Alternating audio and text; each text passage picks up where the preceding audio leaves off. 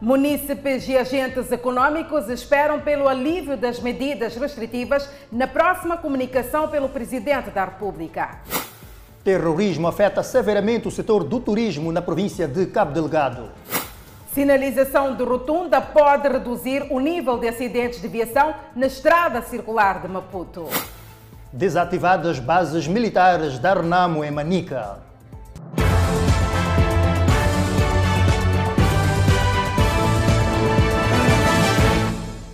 Muito boa noite e seja bem-vindo ao Fala Moçambique. Cidadãos e proprietários de estabelecimentos comerciais esperam que na sua próxima comunicação à nação o Presidente da República alivie as medidas de prevenção da pandemia da Covid-19.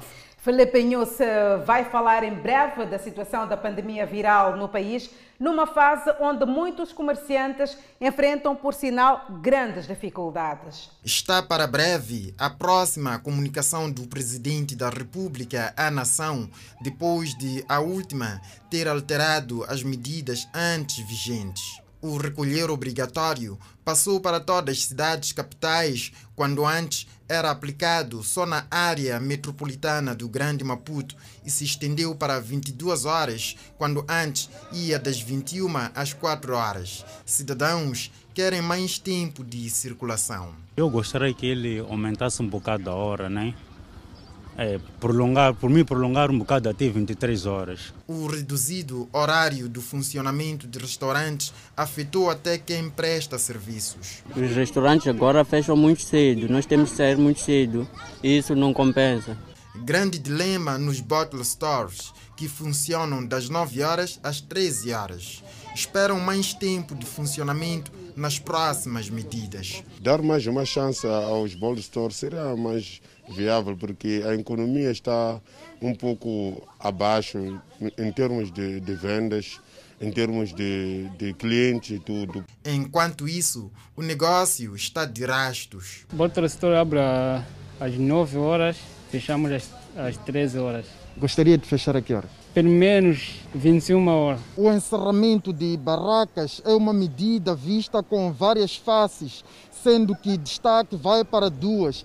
A primeira é o facto de estas servirem de reforço à economia doméstica de várias famílias.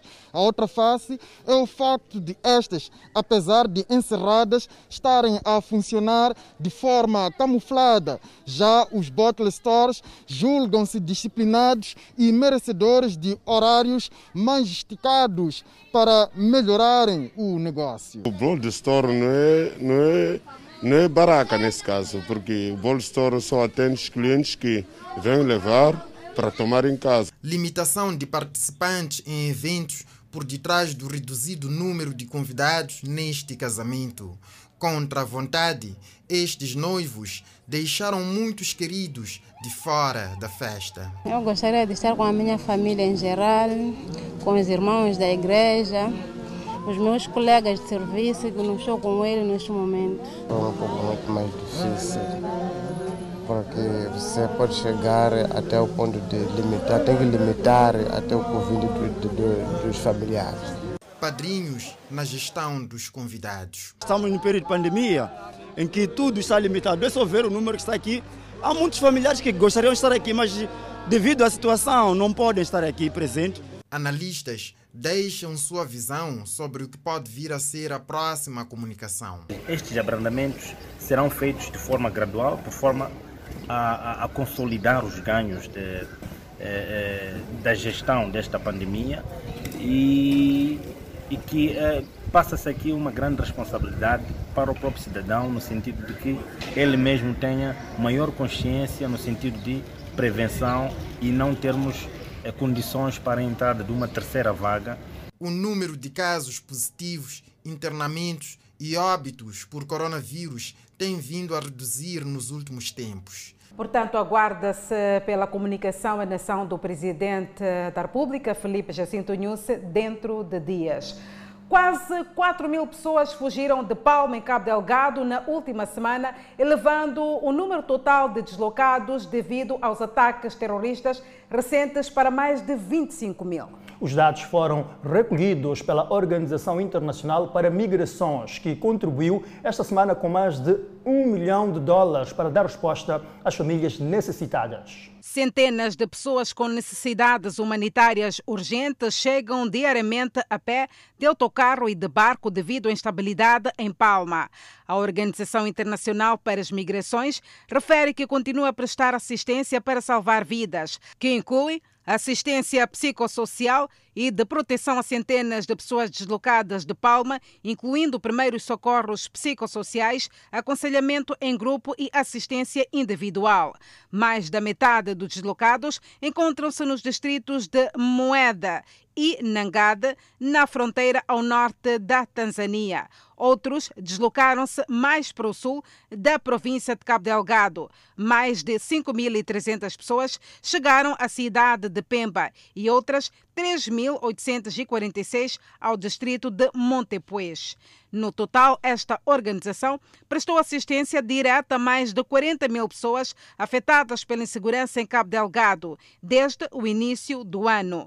Operações humanitárias da Organização Internacional para as Migrações no norte de Moçambique, que são financiadas por agências doadoras, com uma contribuição de 1,2 milhões de dólares do Mecanismo de Financiamento de Emergência de Migração. A Organização Internacional para as Migrações lançou um apelo de 58 milhões de dólares por meio do seu plano de resposta a crises de 2021, que inclui quase 22 milhões de dólares para responder às necessidades humanitárias críticas no norte de Moçambique, no âmbito do plano de resposta humanitária para 2021. O Ministério da Cultura e Turismo entregou este sábado na província de Cabo Delgado o selo limpo e seguro a três estabelecimentos hoteleiros que operam na referida província do norte do país. Dos sete empreendimentos, apenas três obtiveram aprovação e receberam este sábado em Pemba o selo de qualidade que garante as boas práticas de higiene no contexto de controle da crise global. Isto é uma prova inequívoca de que, apesar da crise,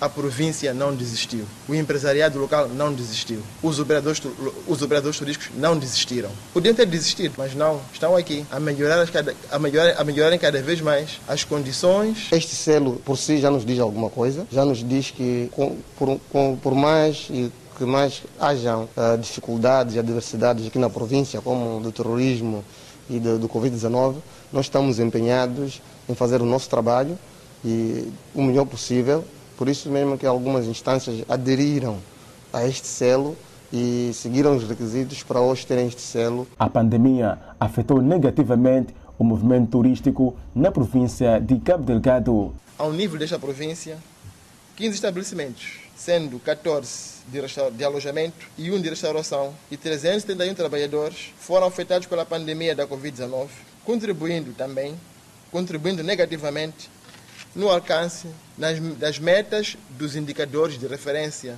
em turismo, como são os casos do movimento turístico e de hóspedes, dormidas, taxa de ocupação, estadia média, receitas, empregabilidade, entre outros. Durante o primeiro trimestre do presente ano, funcionamos com 154 unidades de alojamento contra 198 de igual período de 2020, pelo que registramos um decréscimo de 22%.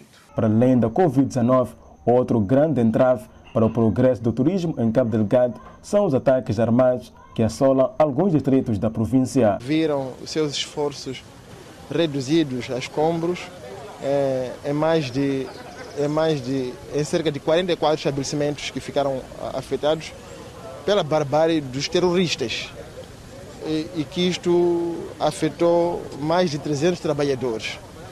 Então, e, não, e porque não podemos estar alheios a isso, manifestamos a nossa solidariedade, palavras de conforto a, a todos que ficaram direta e indiretamente afetados.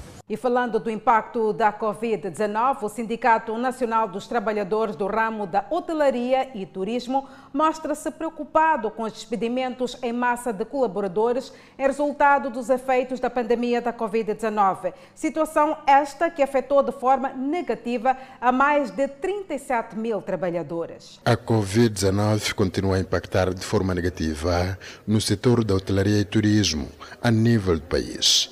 O secretário-geral do Sindicato Sindicato Nacional dos Trabalhadores deste ramo de atividades, Luís Macuacua, começa por descrever a situação como sendo dramática, na medida em que os efeitos da doença fizeram com que houvesse de abril do ano passado a esta parte o encerramento de perto de 4 mil estabelecimentos, um fato que afetou de forma negativa mais de 37 mil trabalhadores, 19 mil dos quais sem emprego de forma definitiva. Deste número de 37, 11.236 trabalhadores ficaram na situação de suspensão dos seus contratos de trabalho. 7 mil ou mais de 7 mil ficaram na situação de uh, estarem ou deram férias coletivas com salário e sem salários. Outros foram submetidos na rotatividade desses trabalhadores. É só imaginar este número dos trabalhadores. Quando eu falo de 37.766, estou a falar trabalhador direto ligado ao profissionalismo no setor da hotelaria e turismo. Macuacua reconhece que o caminho para a normalização do cenário neste ramo de atividades ainda é longo e apela. É uma situação muito dolorosa. Nós temos que continuar com as medidas de prevenção a partir da minha casa como secretário-geral até ao sindicato, até ao local do trabalho. Neste momento, o Sindicato dos Trabalhadores do ramo da hotelaria e turismo diz estar a trabalhar com os gestores, no sentido de não fazerem despedimentos em massa dos seus colaboradores. Continuaremos nós a, a fazermos tudo por tudo para negociar com os empregadores dentro das suas possibilidades para pagar uh, regularmente. É uma situação difícil, porque o empregador também não tem como fazer. Imagina num hotel de cinco estrelas entrar um hóspede. Recentemente, o Sindicato dos Trabalhadores do ramo da hotelaria e turismo reuniu-se na Pula para, dentre vários assuntos, avaliar o impacto da Covid-19 no setor, para assim encontrar os melhores caminhos de interação com os empregadores deste ramo de atividades o turismo afetado pela pandemia da Covid-19. A estrada circular de Maputo ganhou uma nova imagem com a sinalização rodoviária da Nissan. É verdade, Edson, até porque os automobilistas consideram que a medida vai reduzir o número de acidentes de viação. São placas como estas que não se viu na estrada circular de Maputo, com exceção do limite de velocidade. Depois de intervencionadas rotundas, chega a sinalização das mesmas, conferindo deste modo maior segurança rodoviária. Quando a estrada circular de Maputo foi concebida parecia um parto imaturo, avaliado pela deficiência ou inexistência de iluminação e falta de sinalização rodoviária, concretamente nas rotundas, o que provocava inúmeros acidentes de viação. Os automobilistas ouvidos pela nossa reportagem saúdam a iniciativa e consideram que o índice de acidentes pode vir a reduzir. Qual a avaliação que faz o antes e depois com a sinalização e sem sinalização? Yeah, para mim agora é, é muito melhor. É muito melhor porque consegue visualizar a rotunda, é, consegue visualizar é, passagem de peões. Então, é, para mim é, é positivo. A estrada, quando ela está sinalizada, é muito bom. Pelo menos para nós que somos o condutor, vamos saber que é para no, do ponto X a ponto X existe um sinal que nos diz que tem uma rotunda. Estamos a aproximar muito mais a uma passadeira na qual nós devemos reduzir a nossa velocidade. A sinalização não está lá tão mal assim. Só que o que nos estraga na fundação é, é o estacionamento das viaturas. Entretanto, e mesmo com a sinalização, os acidentes de aviação só acumulam na circular de Maputo. Este é o registro dos poucos acidentes de aviação que ainda ocorrem na circular da cidade de Maputo. A proprietária dessa viatura vinha de Maracuene em direção à cidade de Maputo, o que terá se despistado e caído nessa vala. Este carro vinha de Maracuene. A senhora entrou nesta rua, depois voltou para a estrada, mas perdeu o controle da viatura e caiu nesta vala de drenagem. Ela conseguiu sair ilesa do acidente e foi ao hospital. Refira-se que a circular de Maputo é uma das principais vias de entrada e saída da capital moçambicana. E continuamos a falar sobre a sinistralidade rodoviária. Está interrompido o trânsito no troço cidade de Nampula, distrito de Rapal, devido a um acidente ferroviário do tipo colisão entre caminhão e comboio ocorrido neste sábado. Tarde de sábado, acidente fatal. Não aconteceu o pior por sorte. Colisão entre caminhão e comboio na passagem de nível depois do controle saindo da cidade de Nampula em direção ao distrito de Rapalli. A viatura saía do centro da cidade em direção ao distrito de Rapalli, tendo chegado aqui na passagem de nível, eh, quase no distrito de Rapalli, e embatido contra uh, este comboio que seguia em direção ao distrito de Malema. Aqui houve registro de danos uh, materiais avultados, mas não houve registro de vítimas humanas. A colisão entre este caminhão que carregava vários produtos alimentares e de higiene e esta locomotiva resultou em ferimentos graves no motorista da viatura e ligeiros no ajudante e destruição parcial de nove vagões. Eu estive totalmente muito perto de assistir a esse movimento. Aquele carro de essa marca aqui veio daqui assim para aqui assim. Então já ele tentou travar, já conseguiu para travar. Logo o comboio já estava a vir, mas ele estava contando dizer que aquele comboio, talvez que está a andar longe. Ele tentou, mas está aqui muito perto aqui assim. Já ele já conseguiu, já tentou, logo aquele carro escapou o ar, já padeu logo o, o coisa o comboio. Não são rachos de trator, mas sim de vagões de comboio destruídos. Depois do incidente, nove vagões ficaram do lado de fora, porque foi um embate bastante forte, que até permitiu com que estes, por exemplo, estes vagões que mostramos nas imagens, uh, pudessem uh, ficar totalmente ou então parcialmente destruídos. Testemunhas contam como tudo aconteceu. Estava a vir o comboio, mas buzinou lá onde estava a vir. De repente está a vir este caminhão carregado conforme estamos a ver desta mercadoria. Então passou a cabeça as primeiras carruagens, até a terceira quase, conforme estamos a ver aquelas que descarregaram. Fez um embate e pronto, começou a arrastar o caminhão. Mas minutos depois temos um policiamento comunitário ali, os polícias correram para que todos estão aqui a fazer esse trabalho e tentamos tirar o motorista do, do carro. João Henriques, ajudante deste caminhão, viu tudo e só escapou da morte porque estava do lado de trás a controlar a mercadoria e teve a possibilidade de saltar para o chão. Começou. Começamos a andar até na resta. Começamos a sair até aí no controle. Mandamos parar, a polícia, paramos. Conversaram com a polícia, começamos a andar a ver aqui, mas quando estamos parados lá no controle, era quando o comboio estava a passar, está a ver. Então ele quando chegou aqui não conseguiu dominar o carro. No ano passado, duas pessoas também perderam a vida no mesmo local por conta de um acidente ferroviário. São no total 120 vagões que neste momento estão parados neste ponto do incidente de um comboio que saía da zona de Porto em direção ao distrito de Motese, província de Tete. Até a retirada da nossa equipa de reportagem, o trânsito estava condicionado e jogava-se na equação para a remoção de vagões destruídos para seguir-se com a manutenção da linha férrea. A condenação do edil de Nampula, Paulo Van Hal, espelha falhas na gestão dos municípios no país. Cientistas políticos consideram que a decisão do tribunal de condenar o presidente da autarquia de Nampula a 18 meses de prisão serve para expor casos de corrupção. A condenação de Paulo Vahanli, edil de Nampula, a 18 meses de prisão e 12 meses de multa, com taxa diária de 200 meticais, expõe, segundo cientistas políticos, o facto de a corrupção estar enraizada há anos e antes de Vahanli na autarquia de Nampula. É preciso olhar com atenção que Nampula já vem mergulhado eh, nesta questão da corrupção há bastante tempo. Mesmo no período do Mahmoud Amurani, já havia uma teia da corrupção montada ao nível do município de Nampula. Portanto, se nós olharmos para Nampula eh, como uma espécie de corrupção, não se pode deixar também de dizer que em Climane também existe corrupção e outros municípios existe também corrupção.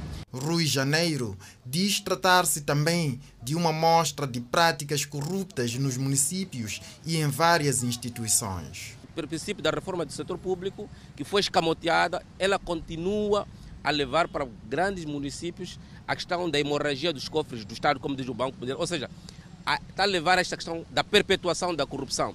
E a questão da corrupção em Moçambique foi institucionalizada. A condenação de Paulo Vanhali, edil de Nampula, vem depois da absolvição do edil de Dondo, Manuel Chaparica. O facto pode levar à percepção de ter havido favoritismo a nível político partidário, visto que Manuel Chaparica, o absolvido de Dondo, é da Frelimo e Vanhali, o condenado de Nampula, da Renamo. No entanto, os nossos analistas explicam o que está por detrás dessa decisão da máquina da justiça. Quando nós pegamos o caso de Dondo, olhamos que a grande diferença uh, vem do fato de que o Ministério Público, na hora do julgamento, simplesmente reiterou tanto a acusação. O que significa que provavelmente no âmbito da contestação, tanto os réus daquele processo tenham conseguido juntar matéria bastante que provasse a falta de licitude nos atos que efetivamente praticaram.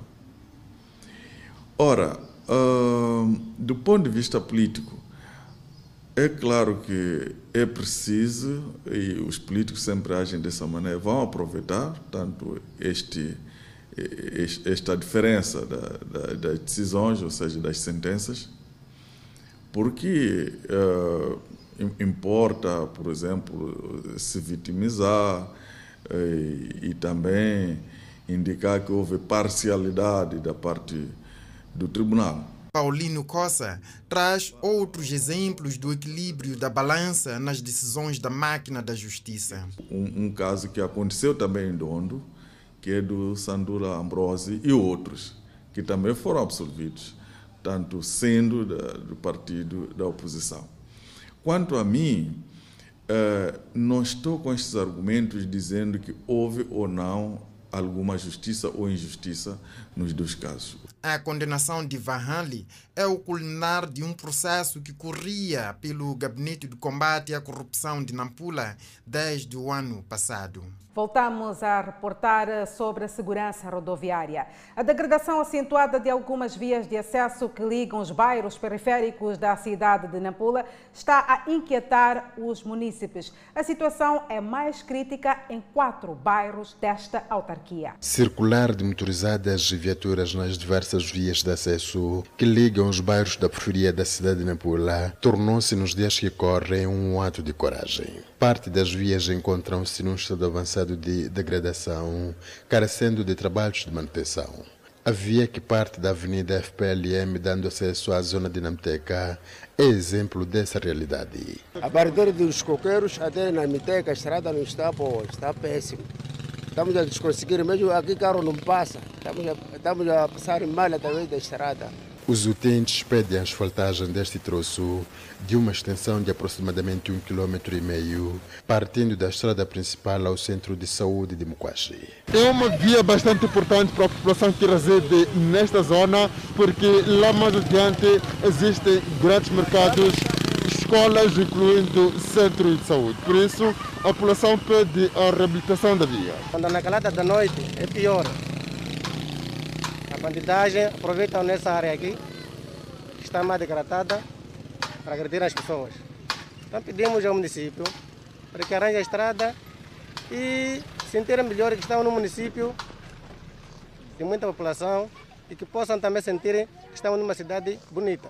Este automobilista diz que o fato faz com que estes façam manutenções das viaturas quase que semanalmente. Manutenções fizemos, mas pela nossa via não, não tem durabilidade com as viaturas, pela nossa via. Não é só esse tempo seco, mesmo tempo chuvoso, passamos mal, provavelmente, epa, ia ser um engarrafamento pela uma via muito pequena, só por causa da estrada, o município dá para resolver isso mesmo. O Conselho Autárquico de Nampula ainda não anunciou planos de melhoramento das vias terciárias nos bairros da periferia, mas diz estar empenhado no processo de asfaltagem e pavimentação de estradas a nível da zona cimento. Agricultores que desenvolvem a prática da agricultura em zonas baixas da cidade de Inhambane reclamam da falta de sementes de qualidade e fertilizantes. Dona Francisca vive na cidade de Inhambane e tem como atividade principal a agricultura. É nestas terras da Baixa de Malembuane, na unidade de Ngungulo, que ela, na companhia de outras mulheres e homens, lavram a terra onde produzem alimentos, na sua maioria hortícolas, que tem como principal mercado as cidades de Inhambane e Machixe, além do vizinho distrito de Jengamo. Considera ser uma atividade rentável, Porém, a grande preocupação nesta altura tem a ver com a falta de sementes. Vale a pena trabalharmos, ajudar crianças lá em casa, ajudar os nossos maridos lá em casa. Mesmo se o marido acorda, vai ao serviço. O salário agora não chega para nada. Hum. Aqui a dificuldade mesmo é, é de, de, sementes, remédios, porque não temos a própria nossa loja que podemos lá adquirir sementes é, ou remédios em valores assim. Hum apanhamos lá nos mercados, lá tudo é caro. Para se inteirar melhor das dificuldades que os mesmos enfrentam nesta baixa, Daniel Chap, governador de Inhambane, escalou esta baixa, onde além de interagir com agricultores, ouviu também do extensionista aqui afeto que problemas enfrentam com vista a melhorar os níveis de produção. Ok, temos como todo sítio onde há produção, existe sempre uma praga ou alguma doença.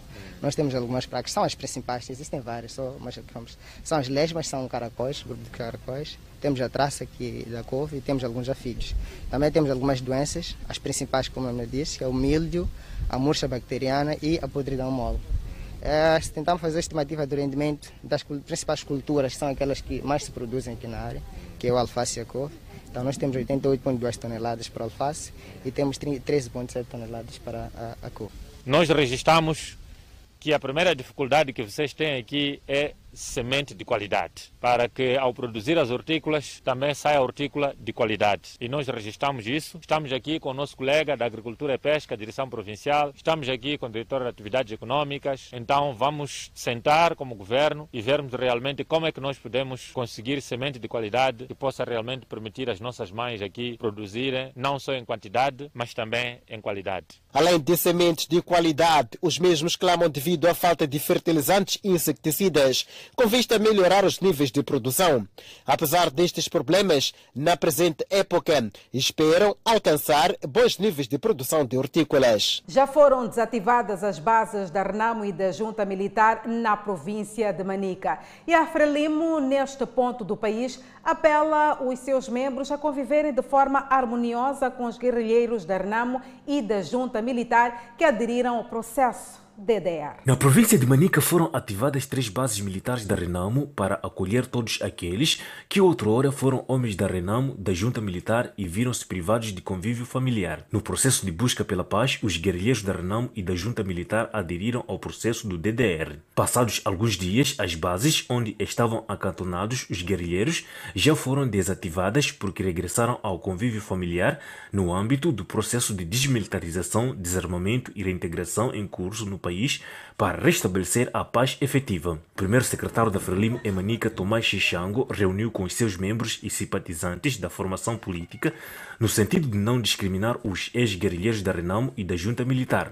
Os membros e simpatizantes da Frelimo são chamados a esta razão. Primeiro, porque temos que receber esses nossos irmãos desmobilizados e enquadrarmos na nossa vida social, mostrarmos que juntos com eles nós podemos desenvolver esse país sem precisar de haver guerra. Nós temos que recebê-los como nossos irmãos, devemos receber a eles como os nossos tios, manos e manas. O processo de DDR em Manica contemplou pouco mais de 800 ex-guerrilheiros da Renamo e da junta militar.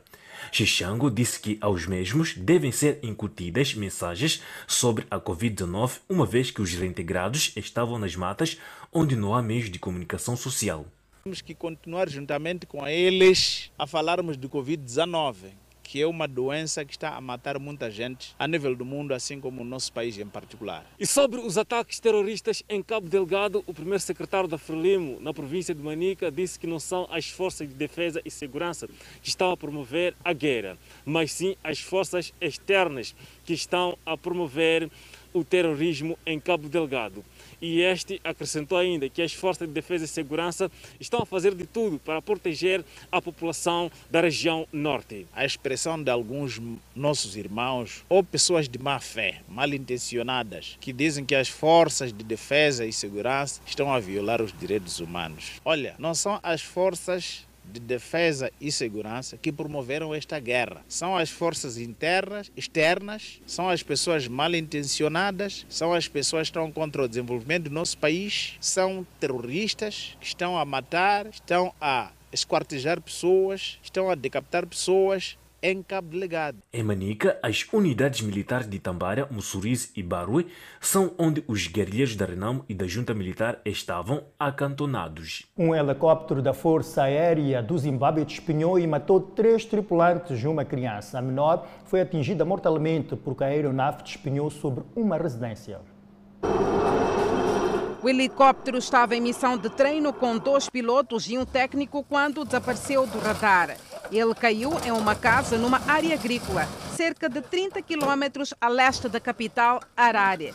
Partes carbonizadas do helicóptero foi possível se ver numa altura que as forças de segurança conduziam uma possível investigação.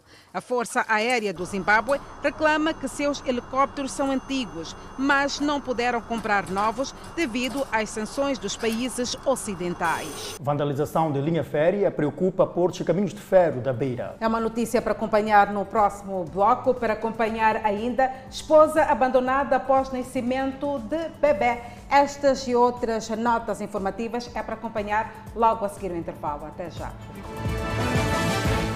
De volta ao Fala Moçambique, a polícia na Beira deteve 10 indivíduos indiciados na vandalização e, consequentemente, roubo de material ferroviário. Mas um negócio ilícito frustrado pelas autoridades policiais na cidade da Beira. As celas da 12ª Esquadra são por esses dias a casa destes jovens que pretendiam a todo custo ganhar dinheiro fácil. Ao todo são 10 indivíduos indiciados na vandalização dos materiais dos caminhos de ferro de Moçambique que estavam em vias de serem comercializados na sucataria e a polícia da República de Moçambique neutralizou-os por volta das duas horas da madrugada e trazidos aqui na 12ª Esquadra. Porque a sua ação consubstancia tanto um tipo legal de crime, nada nos coube senão lavrar o auto, tanto proceder à detenção dos mesmos e nesta altura o trabalho que segue é obviamente de mapeamento daquilo que seria tanto o mercado final eh, deste material, porque interessa-nos como polícia desencorajar eh, esta prática tendo em conta aquilo que são as repercussões, quer seja de acidentes eh, ferroviários, bem como daquilo que são eh, tanto a desvantagem econômica que traz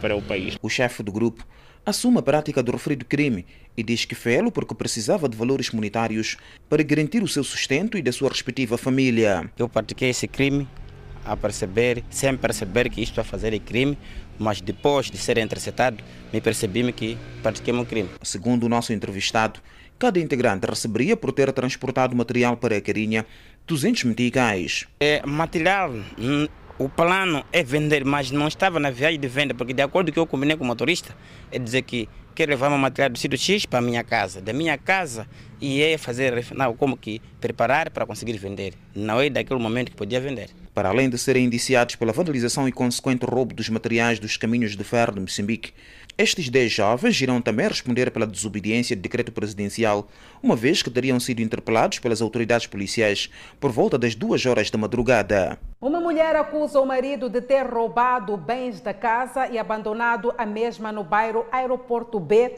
em Maputo. É verdade, Anissa. Para além de bens de uso doméstico, o indiciado teria transferido da conta bancária da mulher valores monetários. Um caso amoroso que tinha tudo para dar certo, porém falhado, no bairro do aeroporto. Junita Junito, de seu nome, vive atualmente os momentos mais difíceis de sua vida. Seu amado, de nome Minete Bon, com quem viveu durante seis anos, relação que resultou num rebento, que agora tem um ano e seis meses, teria lhe lesado. Meu marido tirou os bens daqui em casa e me tirou todo o valor que estava na conta, me deixou com criança e casa de renda aqui, que ele me deixou com ele, ainda não pagamos a casa, casa pagamos dia 18. Junita ainda não acredita que o homem com quem partilhou cama e mesa durante quase uma década seria o motivo da sua dor, até porque a relação de ambos ia de vento em popa. Já com a mulher ausente, Minete Ponga teria, acredita-se, trancado a porta e aqui dentro começou a trabalhar. Foi embalando todos os bens que achou importante para levar. Aqui em cima desta cômoda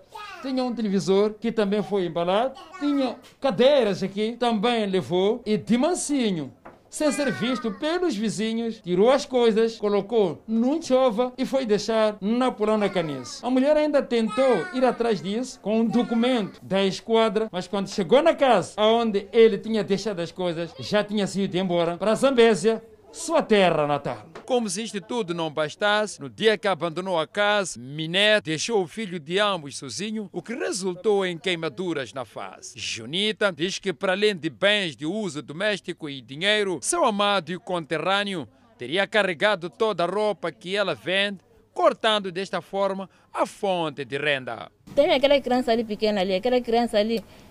Ele sempre é que me falava dizer, é que ele me obrigou a dizer que não, eu quero filho, eu quero filho eu dei aquela criança ali e aquela criança não fica nem uma semana enquanto está bem. Aquela criança nasceu com problema. Aquela criança vive de medicamentos. Ele vive de medicamentos. No momento assim, os xaropes dele já acabaram. Eu não tenho. Seis anos depois da união de Minete Bonga e Julita, voltamos para o local onde tudo começou. Foi aqui, em frente ao centro de saúde de Chipamanen, onde o casal se conheceu. Na altura, Julita vendia frutas e encontrou Minete, por acaso, que comprou fruta e também o seu coração. Sem demora, juntaram-se os corações e decidiram arrendar uma casa lá em cima, no bairro do aeroporto. A história que parecia linda, bela e promissora acabou sendo, afinal de contas, apenas isto, um conto de fada e terminou de uma forma desastrosa. Os vizinhos dizem ter visto o movimento, mas não imaginavam tratar-se de um ato criminal. E eu ouvi ele a falar ali com outras pessoas, com aquele senhor que estava a carregar as coisas e a dizer que carga de cima, carga de cima, porque praticamente essa porta aqui, as coisas não passam de baixo quando são, são de maior tamanho. Muito delicada esta realidade. Agora, um outro dilema: uma cidadã foi proibida de regressar à sua casa pelo esposo depois de dar à luz a um bebê portador de albinismo. O casal já vivia junto há mais de sete anos, onde tiveram dois filhos. Trata-se de Júlia Gomes, de 27 anos de idade, que foi obrigada a viver novamente na casa dos seus pais no bairro Manhaua pelo fato de ter dado à luz um bebê com problemas de pigmentação de pele. Segundo explica, estes viviam na cidade de Mucuba e terá vindo à cidade de Climá nos últimos meses de gestação para assistência junto da sua mãe. Porém, hoje está proibida de regressar à casa pelo esposo que não assume a paternidade do menor. É uma relação que vem há mais de sete anos. Ao que tudo indica é que a mais velha desta relação tem sete anos, ou seja, vai completar sete anos neste ano. E tudo isso foi gerando mais frutos. Este é o segundo filho da relação. Toda esta relação está a terminar porque, afinal de contas, o último mais novo, de apenas um mês, é este menino portador de albinismo. Esta relação está a cortar a amizade entre o pai e a mãe. É que o pai não está a assumir este terceiro filho na sequência de que o mesmo estaria ausente na parte em que a mãe acabou apanhando a gestação deste terceiro filho. A mãe discorda e diz que o filho sim pertence ao seu marido, que agora está a negar-se à relação depois de receber o telefonema que o seu terceiro filho era portador de albinismo. Fiquei aqui até de, teve parto, liguei para ele. Eu disse, já tenho bebê. Tirei-lhe uma foto, enviei na Facebook. Então, ele me respondeu, disse, esse bebê aí não coisa que você pode fazer, é só cuidar bem dele. Eu lhe perguntei, vou cuidar dele como sem, sem você. Ele disse: Esse filho não é meu. Nem essa barriga também não me pertence. Contactado telefonicamente pela nossa equipe de reportagem, o visado alega que não assume a paternidade porque esteve ausente por muito tempo e tem as suas dúvidas. Questionado se a patologia do menor estaria a influenciar no rompimento do relacionamento, este teve várias alegações. Ela, ela começou a barriga de dois meses. Sim. Né? Eu me ausentei. Sim. Então, ela passou a dormir com um outro homem. Uhum. Está entendendo, senhor? Sim. Sim, começou a passar a dormir com um outro homem. Depois, depois de ter regressado lá onde eu estava, Sim. eu disse, ela veio, houve é, é, alguma sentada e ela confessou. Sim, eu dormia com um outro homem. A Associação Albimos, delegação da Zambésia, entende que numa primeira fase a instituição vai juntar as partes envolvidas, uma vez que as ações estão a pôr em causa, numa primeira fase, o bem-estar da criança. E o que estamos a fazer neste preciso momento é acionar alguns mecanismos por forma a encontrar um espaço para uma conversa com, com, com, com, com o visado e passos subsequentes vão se verificar dependendo daquilo que será a reação tanto deste, deste esposo, deste senhor que eh, se distancia de dar assistência àquela família onde tem três filhos com, com, com, com a senhora que atualmente faz parte da nossa agremiação. Dados apresentados pela Associação na Zambésia indicam que anualmente chegam a ser reportados mais de cinco casos de gêneros relacionados a abandonos ou nega de paternidade por parte dos pais. Uma jovem de 21 anos de idade desapareceu misteriosamente da sua casa no bairro Matijuana, província de Maputo. O caso deu-se na noite do último domingo. Fernanda Filmão Cos é a primeira das duas filhas da senhora Telma Oamuse. Ela desapareceu de casa por volta das 17 horas do último domingo. No domingo, às 18 horas, não sabemos por onde ela está até hoje. Procuramos em todos os cantos, não estamos a encontrar. Nessa altura a senhora estava? Eu estava a vender um hobby. É aqui nesta residência em construção onde vive Fernanda Filmão Cos, a jovem desaparecida. Ora, esta casa está em construção há bastante tempo e Telma Wamus, a dona de casa, é uma mulher batalhadora, mãe solteira, que sempre ganhou a vida fazendo pequenos negócios. Na verdade, ela vivia no bairro Cobb e há dois anos que está a construir esta casa. Só apenas há um ano é que a sua filha Fernanda e Lina, sua sobrinha, vieram juntar-se a ela nesta casa depois de concluir um quarto para as meninas. Ora, no último domingo, Fernanda se encontrava sentada ali. É ali onde costuma ficar nos momentos livres, uma vez que este ano não está a estudar por ter terminado o ensino médio. Estava ali sentada quando, no final do dia, ela desapareceu. Esse teria sido o último contato que teve com a sua prima, Lina, com quem fica nesta casa. Desde então, a família está à procura, sem sucesso. Eu fiquei lá dentro a cozinhar, fiquei muito tempo. Foi quando minha tia depois chega, pergunta: Mãe, é o nome de casa. Perguntou, mãe, eu disse: Mãe, sai, está por aqui. Ficamos muito tempo, ficamos, até anoiteceu. Tentaram ligar para ela? Eu mandei mensagem para ela. Sim. Foi quando, depois de 22 horas, ela me liga dizendo: Lina, estou a vir. Peço para abrir porta. Eu, ok. Acordei, abri porta, fiquei das 22 até as 0. Foi quando mando mensagem de novo para ela perguntar: Que tal? Ainda vens? Ficou um tempo, a mensagem não entrou. A família diz já ter procurado Fernanda com a ajuda de amigos em locais prováveis, como casas de parentes, de amigas, hospitais e esquadras. Procura, porém, que não tem surtido efeitos desejados. Sim, estamos a pedir para quem for ali encontrar encaminhá-la até ao posto policial de Machemel ou mesmo aqui na Madeira.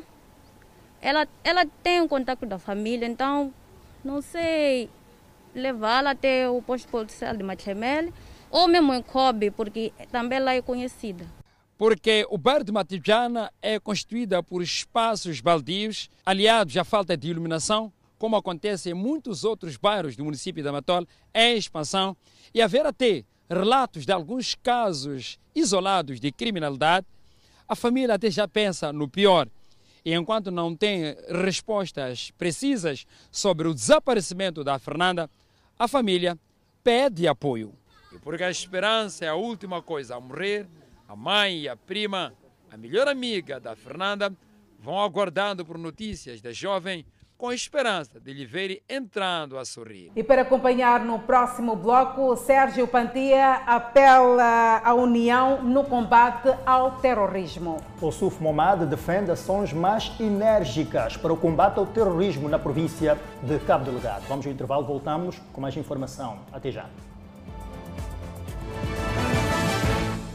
O chefe da bancada da Frelimo na Assembleia da República e membro da Comissão Política, Sérgio Pantier, apelou os moçambicanos para, em conjunto, aumentarem a sua voz de repúdio contra os atos terroristas que ocorrem em Cabo Delgado. Sérgio Panti falava na cidade da Beira, onde se encontra em missão de trabalho para o chefe da Brigada Central da Assistência Província de Sofala. Os moçambicanos devem unir-se e, numa só voz, repudiar, condenar e denunciar os atos de terrorismo que ocorrem em Cabo Delgado. Nós todos temos o dever moral, como moçambicanos, de continuarmos a dizer não à guerra, não às matanças, não aos assassinatos. É mais um capítulo negro na história do nosso país, praticado por homens sem rosto, sem causa, que estão a matar o nosso povo Sérgio Panti afirmou que os atos terroristas têm provocado o deslocamento das famílias moçambicanas que gozavam da sua vida com tranquilidade nas suas zonas de origem. Como moçambicanos, não devemos nem um minuto ficar sem repudiarmos e mostrarmos a nossa repulsa, sobretudo, por esses atos macabros.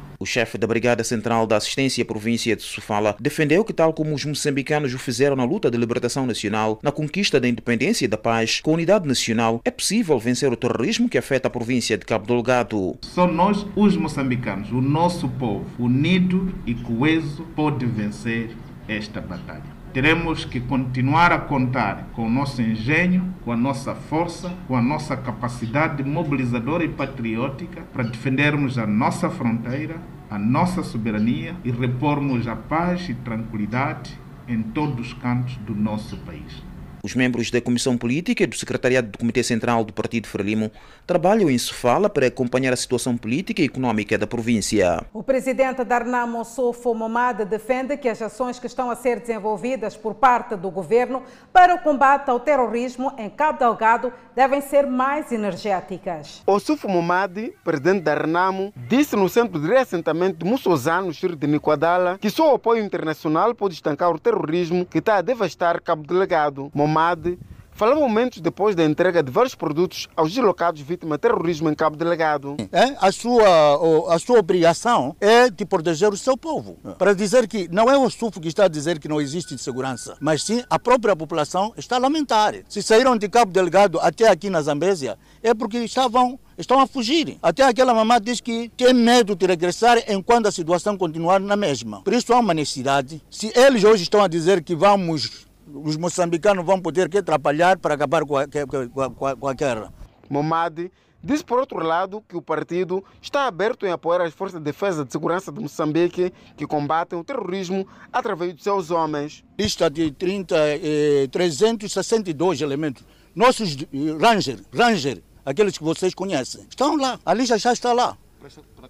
Não estão para Cabo Delgado, para estarem enquadrados na Polícia da República de Moçambique seria uma oportunidade que eles encontrar esses para que possam fazer que, um trabalho em Cabo Delgado. Agora, como existe um pensamento, eu não sei como considerar esse pensamento, porque eles falam de paz e reconciliação, mas quando vamos à luz do dia, isso não acontece. Por que, é que esses eh, 362 não são encontrados?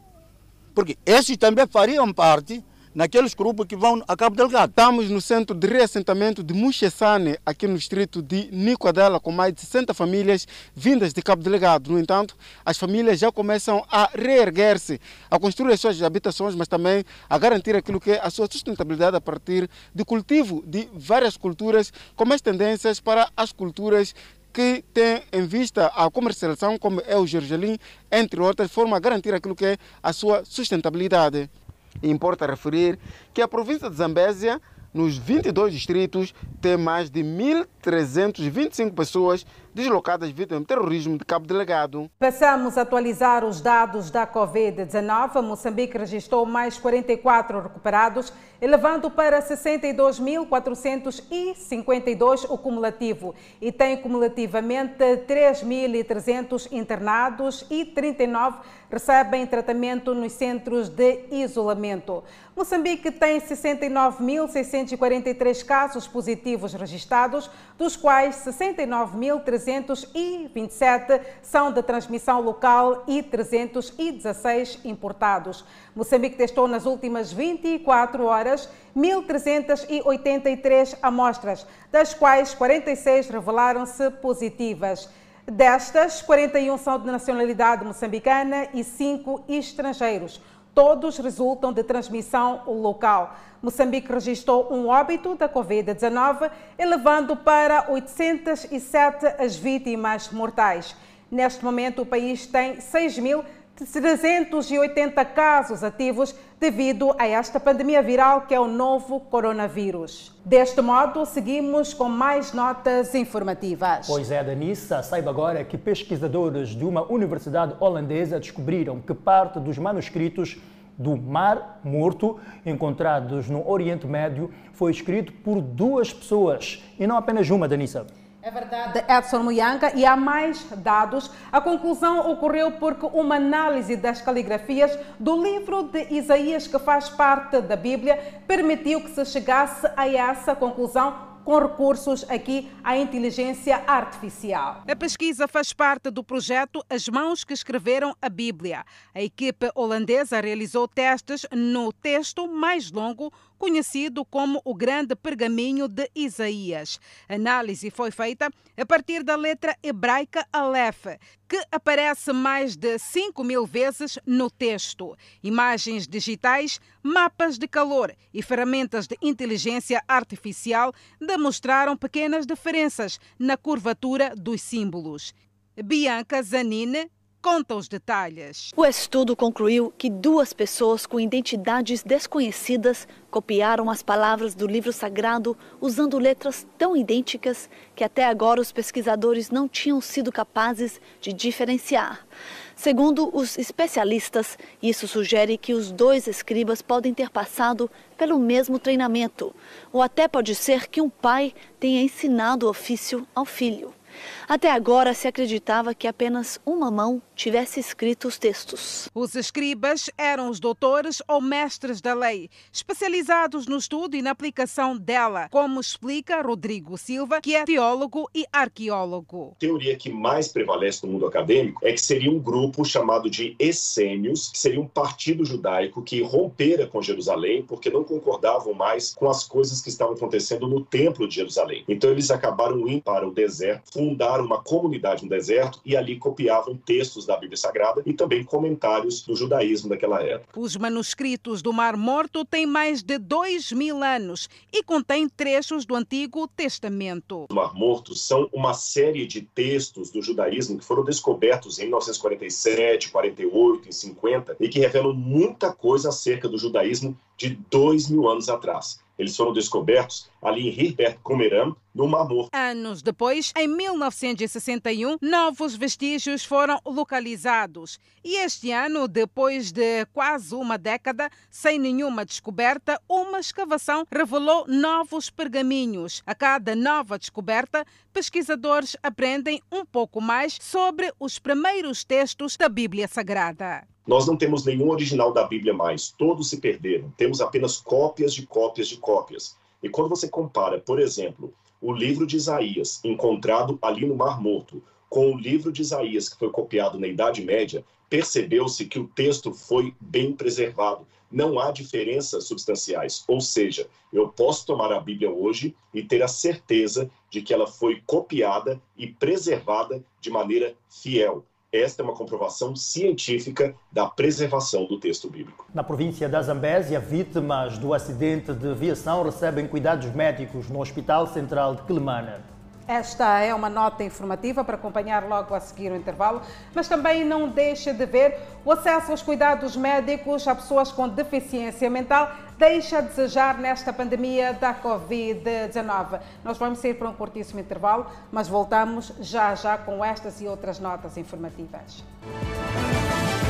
Portanto, parte desses eh, pacientes estão cá e alguns foram evacuados para o Hospital Central de Nampula. Portanto, destes, importa referir que estão num estado moderado e o estado dele é satisfatório. Eh, estão com TEC leve e ferida avulsiva no couro cabeludo. Refira-se que parte dos envolvidos no acidente em Alto Moloque foram também evacuados para o Hospital Central de Nampula. E neste domingo, o Contacto Direto fala do drama dos cuidados médicos às pessoas com deficiência mental. Os mesmos têm estado a se debater com a falta de medicamentos, o que tem levado a crises. Desde o mês de janeiro do ano corrente, que Dona Lúcia Langa decidiu trancar o seu próprio filho neste quarto, o mesmo é deficiente mental. Segundo revela a mãe, tudo resulta da escassez de fármacos para dar seguimento aos cuidados médicos do seu filho. Não sai mais, quando sair fora, vai. Quando sair aqui em casa, qualquer.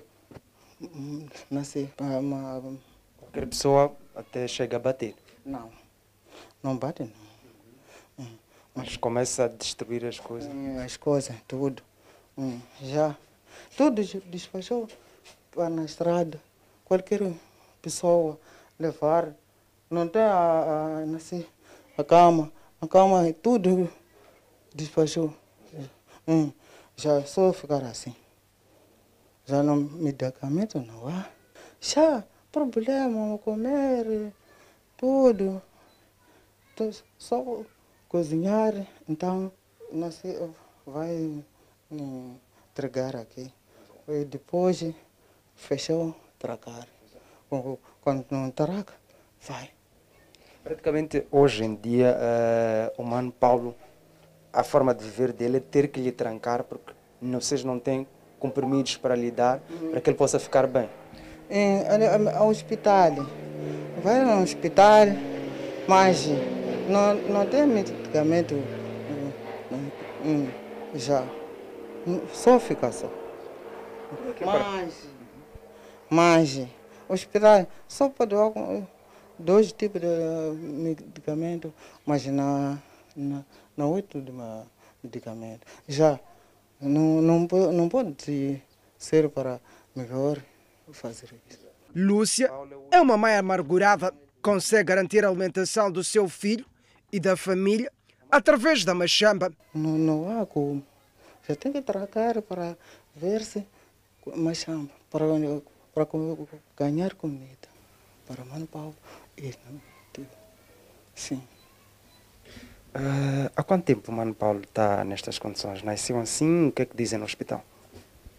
Hum, ai, Mano Paulo, muito tempo. Até, ficar, nasci, é, é 15 anos. Hum. Já, depois, então, começaram o problema. Mas nem sempre tem sido fácil garantir alimentação. É uma rotina carregada de desafios. Já. Mamãe tem trabalhar para, para ver se para ganhar com a machamba. Para qualquer coisa dar Mano Paulo. Qualquer coisa também que comer. Mas já ficar assim, não, não consegue nada, não, não ganha nada, não, não tem comida, não tem nada. Já, já ficar, já, já trancar, vai machamba. Depois, a comida só pode assim, para que para para dar comida só pode dar comida uh, o que acontece é que nós quando vamos atrás da nossa medicação vamos ao hospital psiquiátrico em, em concreto uh, nós não temos tido não temos tido todos os fármacos. Eles desde que começou a pandemia ela afetou muito muito negativamente, principalmente para a área de saúde mental. Eu não sei como o, o que, que foi feito concretamente, se a atenção foi ligada, foi, foi, foi direcionada para, para a pandemia como tal, esquecendo esse grupo, porque nós depend, dependemos dos fármacos para nos manter estáveis, assim como as pessoas com deficiência física dependem das canadianas ou das suas carinhas. Não é? Nós dependemos dos nossos fármacos. Já quando nós vamos atrás desse, desse, desse, desse, desse medicamento e não termos, é, é, é, muito doloroso. A não perder o contacto direto amanhã pelas 19 horas aqui na televisão Miramar. É chegada a altura de você acompanhar a previsão do estado do tempo para as principais cidades capitais. Pemba de máxima poderá registrar 26 graus Celsius, Lixinga 25, Nampula amanhã de máxima poderá registrar 27 graus Celsius, a cidade de Teta de máxima poderá registrar 34, Quilimane 30. Para Chimoio, 29 de máxima, 17 de mínima. Beira, 29 de máxima. Vilanculos, 27 de máxima. Para Inhambane, 29 de máxima e 19 de mínima. Xeixai, 28 de máxima e 18 de mínima. Maputo, previsão de 29 de máxima e 19 de mínima. Uma cápsula reciclada da SpaceX que carregava quatro astronautas chegou à Estação Espacial Internacional hoje após um dia de lançamento. You are go to begin suit leak checks per procedure 4.01. A cápsula Dragon atracou com sucesso no posto avançado em órbita a 420 quilômetros acima do Oceano Índico, um dia após o lançamento do Centro Espacial Kennedy da NASA. Imagens da NASA mostraram a cápsula a flutuar serenamente em direção à Estação Espacial Internacional antes de se acoplar lentamente a ela. Os recém-chegados são representantes dos Estados Unidos da América, França e Japão. Embora este tenha sido o terceiro voo da tripulação da SpaceX para a NASA, foi o primeiro a usar um veículo que já voou antes, uma parte essencial do empurrão do Musk para a Lua e Marte. A cápsula Dragon foi usada para o primeiro lançamento da tripulação da SpaceX em maio passado, enquanto o foguete Falcon, na sexta-feira, içou a tripulação 2 em novembro. Com a missão espacial, colocamos um ponto final à presente edição do Fala Moçambique. Assim que nos acompanhou durante este período, muitíssimo obrigada pelo carinho da sua audiência. Um bom final de semana, mas continue na companhia da televisão Miramar. Fique Boa- bem. boa Boa noite. noite.